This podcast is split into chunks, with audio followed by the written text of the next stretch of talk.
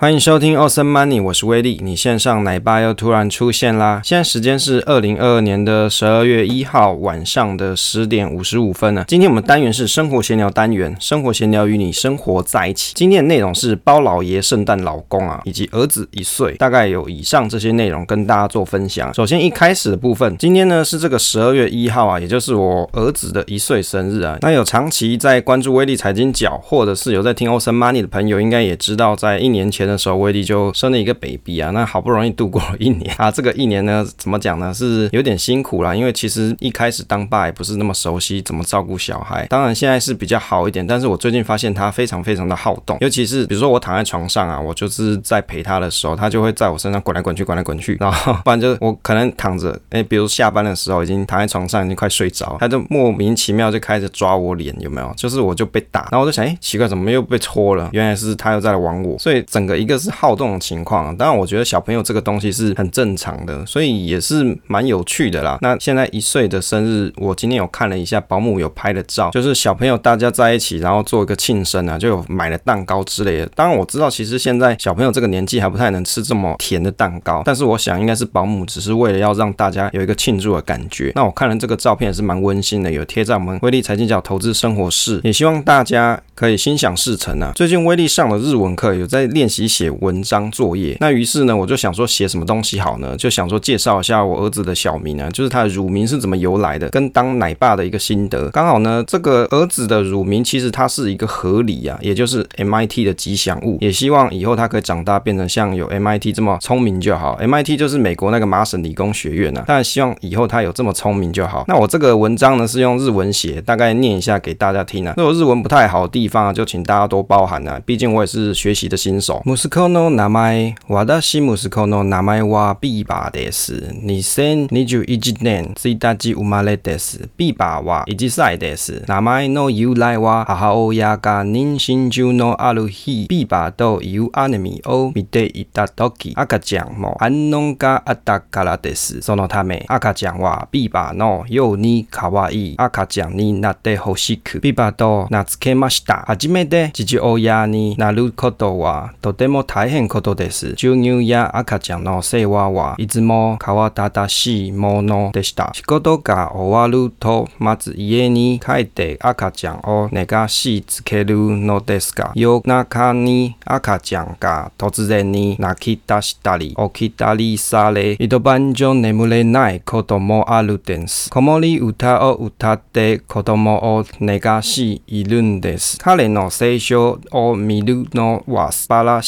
ことで、无事に成长してほしい。大意就是说，我儿子他的小名叫做和理呀，他是在二零二一年的十二月一号生出来的。那他现在也是一岁嘛，所以他名字的由来到底是怎么来呢？是他妈妈在怀孕的期间就喜欢看一些动画片嘛。那是有关于这种和理的动画片，他在看的时候就发现说，哎，小宝宝比较有反应啊，就会踢肚子啊之类的。所以呢，他的小名的由来就是这样来的。一开始当爸爸，什么事情都觉得蛮困 难的，尤其是。喂小孩喝奶之类的，总是很慌张啊，有时候就手忙脚乱嘛。那每天回家的时候啊，第一件事就是回家就是照顾小朋友啊，哄他睡觉的。那有时候晚上他就会突然起来，那结果呢，大人就一个晚上也不能睡了，所以也就只能说，哎，一直唱着，比如说儿歌啊，或者哄他睡觉。但是我觉得看小朋友长大其实是一件很棒的事啊，最希望说他可以顺利的平平安安长大。哎，大意就是这一篇文章在跟大家分享内容。我相信收音机前的你啊，有很多多是当爸爸。妈妈的带小朋友的确是蛮辛苦的，不过看小朋友可以快乐成长长大，应该也是蛮有成就感的。那我觉得这也是一种简单的幸福啊。接着来分享一下十二月的方格子文稿啊，跟大家来分享这次写的内容。十二月的内容呢，第一篇是存股有感故事啊，度过熊市第一法则，也就是熊市生存手册第一篇。那预计可能会写个二到三篇左右啦。那因为第二篇还正在写，所以没办法跟大家分享。那第一篇已经写完，也已经上了方格子，大家如果有去订阅的话，你就可以去看这篇文章。那我觉得在熊市里面要生存啊，其实有一些法则跟重点。那可能很多人你在看了一大堆投资理财的东西的时候，其实你没有注意到。那我觉得通过这些文章，我把我观察到的重点也跟大家分享。在第一篇里面啊，举了一个简单的小故事，就是分享关于说有一个朋友他在存股的路上，他觉得诶存起来非常有感。那我从他的这个案例里面去跟大家分析说他到底有发生哪些问题。可能会导致他后面比如说投资上的心态崩坏。所以安然度过熊市的第一法则，就是在这篇文章里面的重点。接着就是提到说，管理个人投资重大风险的目的是要做什么，以及风险管理追求以及目的的三个原则。最后是一个结语啊。那这个文章呢，它是放在我们方格子文章里面的投资小白猫单元，也就是它是设计给如果你是没有投资经验的朋友，当你去看这篇文章的时候，我相信你从里面会有一步一步的步骤告诉你，你在熊市里面应该怎么度过。其实重点不是熊市，重点是你在平常投资的时候，你就必须要有这种观念，比如说在事前的规划，以及当你事情发生的时候，例如说真的有一个主跌段来的时候，持续的跌势会不会让你很想把手上的部位啊杀在阿呆股啊，就把它卖光光这样？这些呢，其实都是在投资的过程当中你可能会遇到的问题，因为这些事情在威力以前投资的路程当中也有发生过，所以我把我的心得跟想法以及过去的经验总结起来写成文章，分享给希望在熊市中可以安然度过，或者是以后你要在投资的路上希望有一些比较好一点的成果的朋友，那你就可以去看这个文章啦。那预计第二篇应该也还是会在这个月发布啦。那第三篇的部分也许会在下个月才会发布。那就是有这一篇文章这个系列的内容啊，跟大家做分享。文章连结会放在节目下方的 show note 啊，如果你有兴趣收看的话，可以点击一下。接着来跟大家分享包老爷圣诞老公啊，诶，为什么威力会突然想到这个名字？是因为刚才威利在晚上洗澡的时候啊，突然有个灵光一闪，就觉得说，哎，这个包爷爷最近的状况啊，是不是因为现在要圣诞节的关系啊？就讲了一些激励市场话，让大家会非常的活跃，让大家非常有信心。于是你就看到说，现在盘市状况好像又好了起来，然后你就会去看说，网络上有很多的呃，大家就会开始在议论纷纷，就会讲说，哎，现在是不是盘势又很好啦？那之前说看坏的人啊，是不是应该要出来被打脸之类的？你就觉得说，大家是不是很矛盾？一下看坏，一下看好，一下看好，一下看坏，真的是哦，精神分裂症。就是市场其实它就是一直在不停的轮动当中。那可是你会发现说，很多人的观点他也会不断的改善或者是改变啦。那我觉得这都蛮正常的，只是不需要过度的反应。过度的反应有时候就会变成一种谩骂、一种争吵。尤其你去看 PDD 文章，很多人就会开始在讲说，之前说哎看衰的人怎么样怎么样，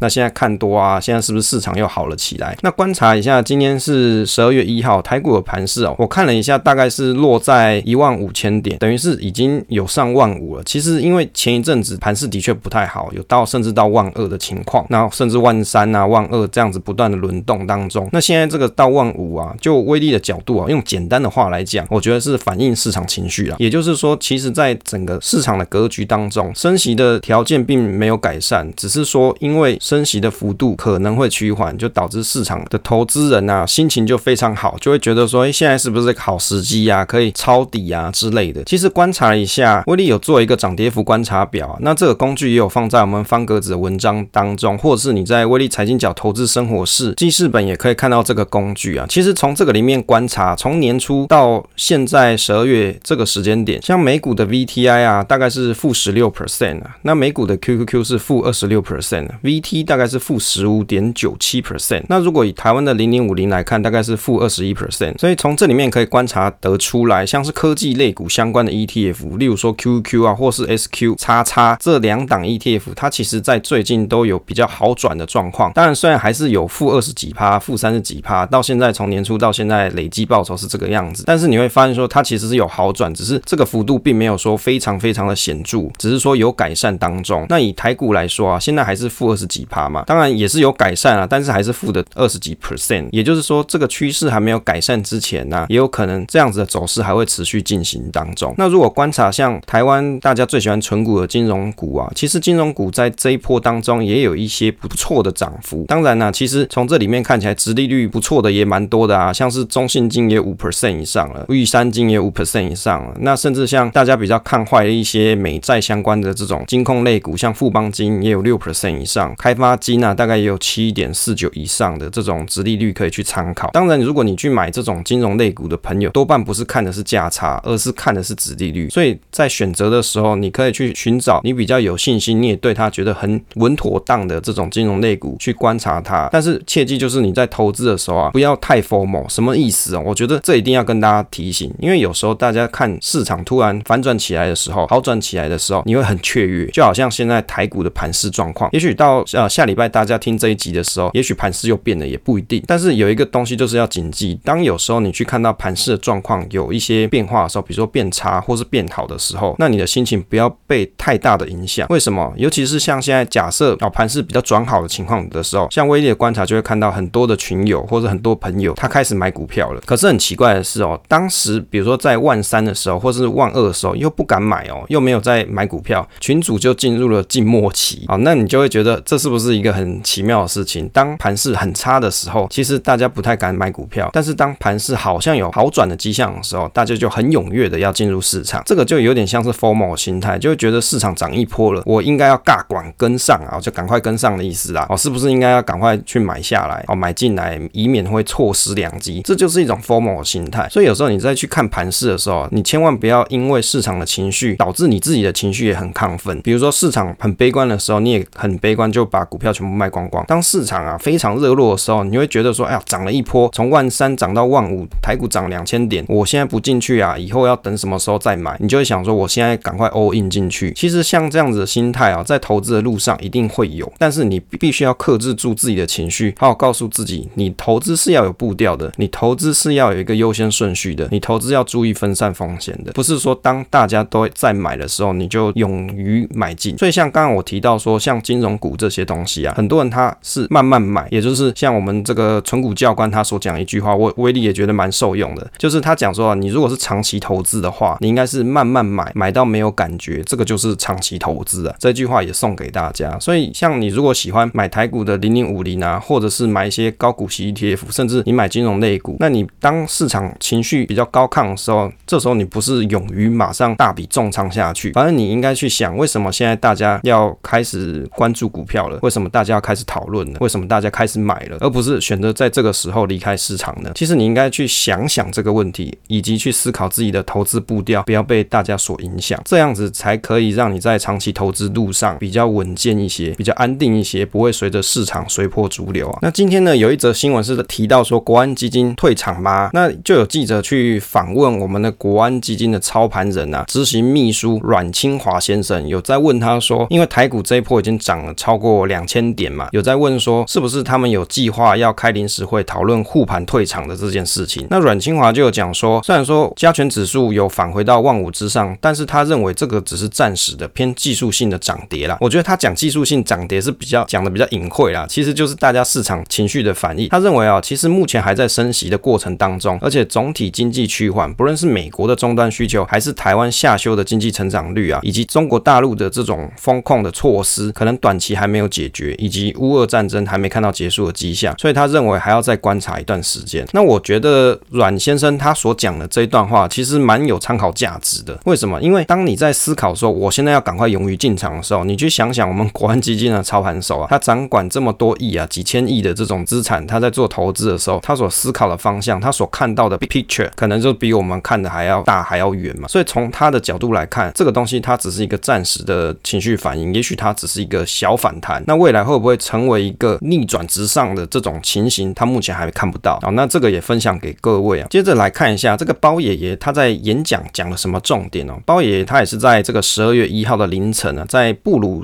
金斯学会发表两千字的演说。那其实这个两千字的演说，结果就让市场非常的亢奋，也就是在讲说啊，联总会他可能要收音放歌的预期声浪四起，等于带动了美股劲扬，道琼就收涨了七百三十七点。那隔天呢，台股也跟上涨了两百点有啊。其实，在他这一次的演讲里面啊，我相信大家应该也听了很多财经部落客啊，或者是 YouTube 讲这个内容啊。那威力就是讲一下，我认为有哪些我 get 到的心得跟大家做分享。其中他有讲到说，他认为说十二月开始就会做小幅升息，也就是鲍尔先生啊，这个鲍爷爷他就认为说，现在的升息步调已经有降低了通货膨胀了。可是啊，其实就威力的角度而言啊，现在通货膨胀的确是有比较显著一点，有开始在往下掉的状况。可是以 long term 来讲，它还没有到达联准会它的目标嘛，因为它希望可能落在二或是三左右，也就是通膨要压在这个区间内。那另外呢，他有提到说，未来升息的幅度啊不会比九月高，也就是说，他认为在之后的升息的状况啊，没有必要在这么大的加息的幅度了。那以及呢，他有提到说，货币紧缩的程度他会进一步评估。不过，如果你货币紧缩的程度啊，你没有再持续 keep 下去的时候，有可能没办法打消通膨预期。也就是控制通货膨胀最重要就是你要打坏人家的希望。什么叫做打坏通膨预期？就是你要。要让人家觉得之后物价不会再上涨，于是物价就不上涨，或者是涨很慢，这个就是打消通膨预期。但是如果你市场资金你没有持续性的收拢起来，或是你干脆就不收拢了，那你就会发现说通膨预期啊是打消不下来的。那以及呢，他有提到说过度退休问题引发缺工，他讲说可能因为疫情的关系啊，对老年人的生命跟健康构成威胁，以及有许多年长工人因为裁员的关系变成提早失业，所以要寻找新的工人来做这些工作的成本就会变得比较高。另外，他有提到说就业市场软着陆是有可能。那目前美国失业率是三点七 percent，也就是五十年来的低点，职位空缺比可用的工人多了四百万，也就是每个找工作的人大概会有一点七个职位空缺。其实从他这个分析来说，他会认为说现在的经济状况其实还不错，因为从他的角度来看，失业率是一个比较显著评估的重点。那其实从失业率来看，其实现在的失业率并没有说显著的提升太多，所以也就是他认为他手上还有筹码，也就是他还控着这艘船，希望可以软着陆。那另外他有提到货币紧缩以控制通货膨胀策略，他们会坚持到底，也就是政策目标会以两 percent 为主，没有调整。那